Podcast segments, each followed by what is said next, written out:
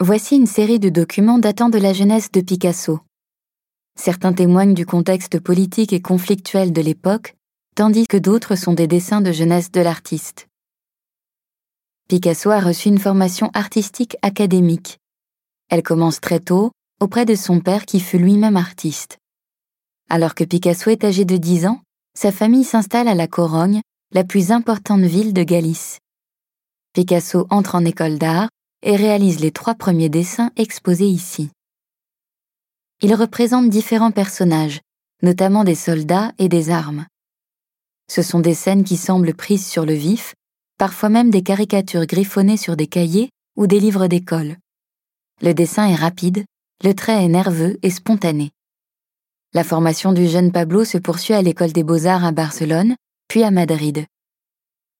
C'est de cette période que date la deuxième série de documents exposés à gauche derrière vous, avec notamment des scènes de bataille. Désormais plus dense et plus construite, elle s'inspire de la grande peinture d'histoire. Picasso illustre alors des faits historiques comme la bataille de Covadonga, qui a marqué le début de la Reconquista en l'an 722. Il affiche très tôt un certain intérêt pour l'histoire de son pays, marqué alors par la guerre d'indépendance cubaine et par la guerre hispano-américaine.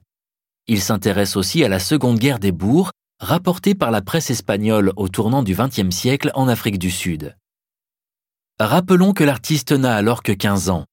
Il fréquente déjà les cercles d'intellectuels anarchistes espagnols, s'affichant comme antimilitariste et libertaire.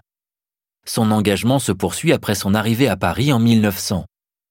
Il est d'ailleurs rapidement identifié comme un peintre sympathisant aux thèses des anarchistes, ce dont témoigne le rapport de la préfecture de police présenté dans la vitrine sur votre droite.